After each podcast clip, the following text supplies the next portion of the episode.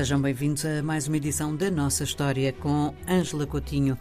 Olá, Ângela. Temos andado por África a conhecer reinos e impérios bastante antigos.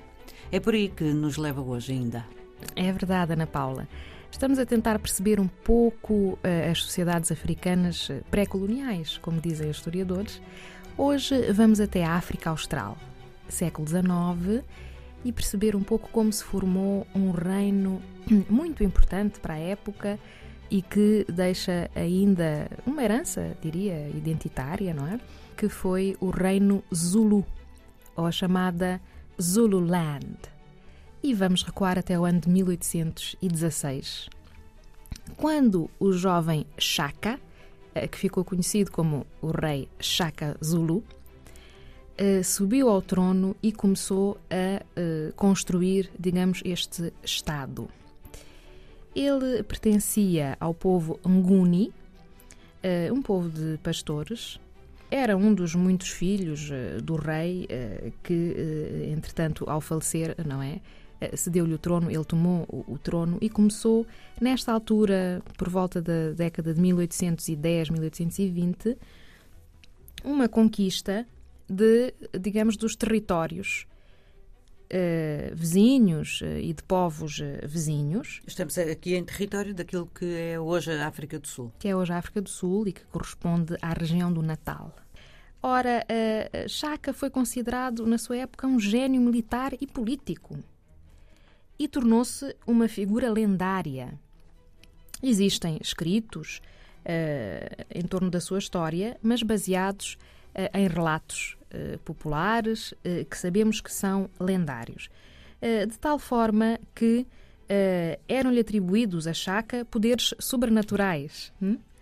Mas o que se sabe que ele fez na criação deste Estado, na África Austral, foi a, formação de um exército permanente que não existia. E para isso ele recrutava jovens que tinham uma formação de dois a três anos. As raparigas também eram recrutadas, mas tratavam só da logística, não iam para, digamos assim, para o terreno de guerra. Este foi de facto um reino de base militar. Uhum. Hum?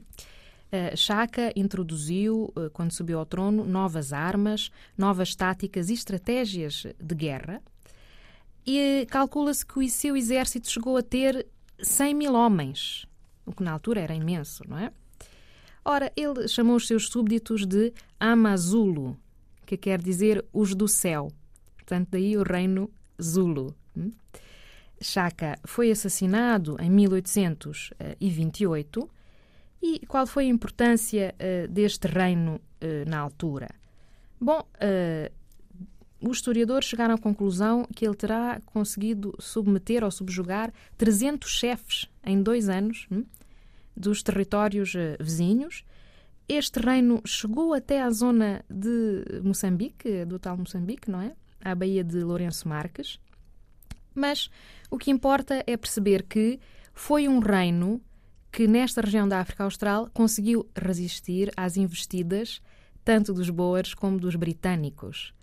Então, a partir de por volta de 1840, o reino Zulu começou a ser eh, muito atacado pelos boers e pelos britânicos, conseguiu resistir até 1883.